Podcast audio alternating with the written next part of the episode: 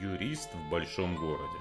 Приветствую, меня зовут Сергей Пирогов, и вы слушаете мой подкаст «Юрист в большом городе». Это подкаст для тех, кто хочет знать свои права, быть юридически грамотным, законно вести свою деятельность и не быть обманутым. Сегодня расскажу о новом подходе налоговой инспекции к взаимодействию с самозанятыми. Самозанятость – это отличный инструмент для оптимальной организации отдельных видов бизнеса. И ранее неоднократно я в своем блоге, в семинарах обсуждал с индивидуальными предпринимателями и юридическими лицами то, как оптимально выстроить отношения с самозанятыми. Ведь грань между гражданско-правовыми отношениями и трудовыми отношениями очень мала. И здесь самое главное, чтобы отношения, которые складываются самозанятыми, именно гражданско-правовые отношения на основании договора об оказании услуг, не были переквалифицированы в трудовые. И если раньше мы говорили о том, что нет четких критериев, в соответствии с которыми можно было бы сказать, вот здесь гражданско-правовые отношения, а здесь трудовые, то теперь все поменялось. 21 сентября текущего года налоговая инспекция выпустила письмо письмо, в котором рассказала, как проверять организации, которые взаимодействуют с самозанятыми, а особенно те организации, у которых самозанятых что-то стало очень много. И в этом письме, а оно достаточно большое, информативное, и в общем будет не лишним его почитать каждому, кто ведет свой бизнес и взаимодействует с самозанятыми, в этом письме налоговая инспекция указала три основных признака, при наличии которых она будет считать отношения с самозанятыми трудовыми. Поэтому давайте сейчас я пройдусь по этим признакам и постараюсь прокомментировать каждый на простом, что называется, русском языке. Итак, первый признак – это организационная зависимость самозанятого и заказчик. Под заказчиком здесь и далее подразумевается индивидуальный предприниматель или юридическое лицо, которое заключило с самозанятым договор об оказании услуг. Под организационной зависимостью сама налоговая поясняет, что может подразумеваться и называет четыре обстоятельства. Первое. Когда регистрация физического лица лица в качестве самозанятого является обязательным условием заказчика. То есть, когда заказчик говорит, я с тобой буду работать только если ты будешь в качестве самозанятого. Это должно быть, конечно, где-то зафиксировано, где-то на бумаге, в каких-то информационных материалах и так далее, чтобы это обстоятельство было доказано, но тем не менее, имеем в виду, что если мы требуем статус самозанятого, это уже для налоговой звоночек. Второй пример, который налоговая приводит в качестве наличия организационной зависимости, является ситуация, ситуация, когда заказчик распределяет самозанятого по объектам, маршрутам, исходя из своей производственной необходимости. То есть, когда у вас в договоре написано, что вы говорите самозанятому, куда ему ехать и что ему делать. То есть, каждый день вы определяете характер его деятельности на текущую дату или на какой-то период времени вперед. Ну, прежде всего, здесь имеется в виду, конечно, работа курьеров, например, да, когда вы говорите, какой товар куда везти. Когда это происходит на регулярной основе, это один из признаков того, что это трудовые отношения. Третий пример, который приводит налоговая, это заказчик определяет режим работы самозанятого. Продолжительность рабочего дня, время отдыха и так далее. То есть, когда у вас в договоре прописан не конкретный результат, а вот об этом мы со всеми говорили с самого начала, кто работает самозанятым, что в договоре обязательно должен быть результат. Да? То здесь речь идет о том, когда у вас в договоре прописан конкретный режим работы. Ну, например, да, что самозанятый вам должен оказывать услуги с 9 до 18 по будним дня. Это признак трудовых отношений. Ну и четвертый пример, который приводит налоговая, это когда работник заказчика непосредственно руководит и контролирует работу самозанятого. Здесь не обязательно работник, может быть сам заказчик, если вы индивидуальный предприниматель. То есть, когда вы руководите работой самозанятого. На самом деле эти все признаки объединяет одно. Непосредственное выполнение самозанятым какой-то конкретной функции, а не достижение результата. Поэтому для всех, кто меня слушал ранее и кто приходил ко мне на консультации, здесь не будет никакого открытия, потому что все это укладывается в то требование, которое и ранее существовало, о котором я говорил, что у вас в договоре должен быть результат, а не процесс. Второй признак, который определила налоговая, это инфраструктурная зависимость самозанятого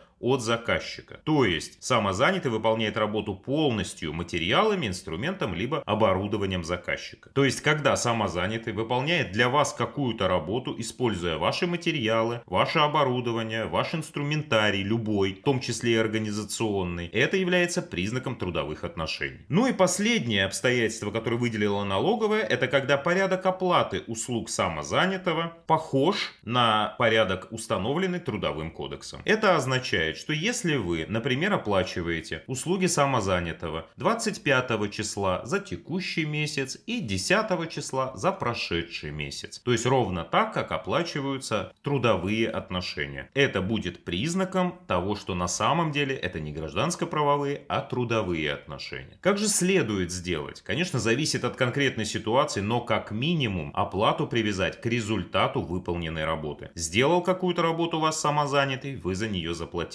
Подписали акт приема передачи результатов оказанных услуг и произвели оплату. Вот это будет признаком уже гражданско-правовых отношений. Как вы понимаете, проверять наличие этих признаков налоговая будет прежде всего по документам, по тем договорам, которые у вас есть, а также по внутренним локальным документам. Поэтому сейчас самое время проверить, как оформлены ваши отношения с самозанятыми. И если в документах есть те признаки, о которых я сказал, то самое время сейчас все это исправить, чтобы в будущем налоговая инспекция не могла переквалифицировать ваши отношения с самозанятыми трудовые, а последствия очень даже ощутимы. Если отношения отношения будут переквалифицированы в трудовые, то вам грозит не только штраф, но и до начисления всех налогов, которые вы должны были бы заплатить, если бы изначально ваши отношения с конкретным физическим лицом были бы трудовыми. Это и страховые взносы, и НДФЛ, и плюс пени за несвоевременность уплаты всех этих платежей за весь период, за который отношения будут переквалифицированы. Ну и помните, что знания и информация – это сила и самый дорогой товар, а своевременно полученная информация позволяет избежать ненужных убытков, а иногда иногда даже увеличить свою прибыль. Спасибо, что слушали и до новых встреч.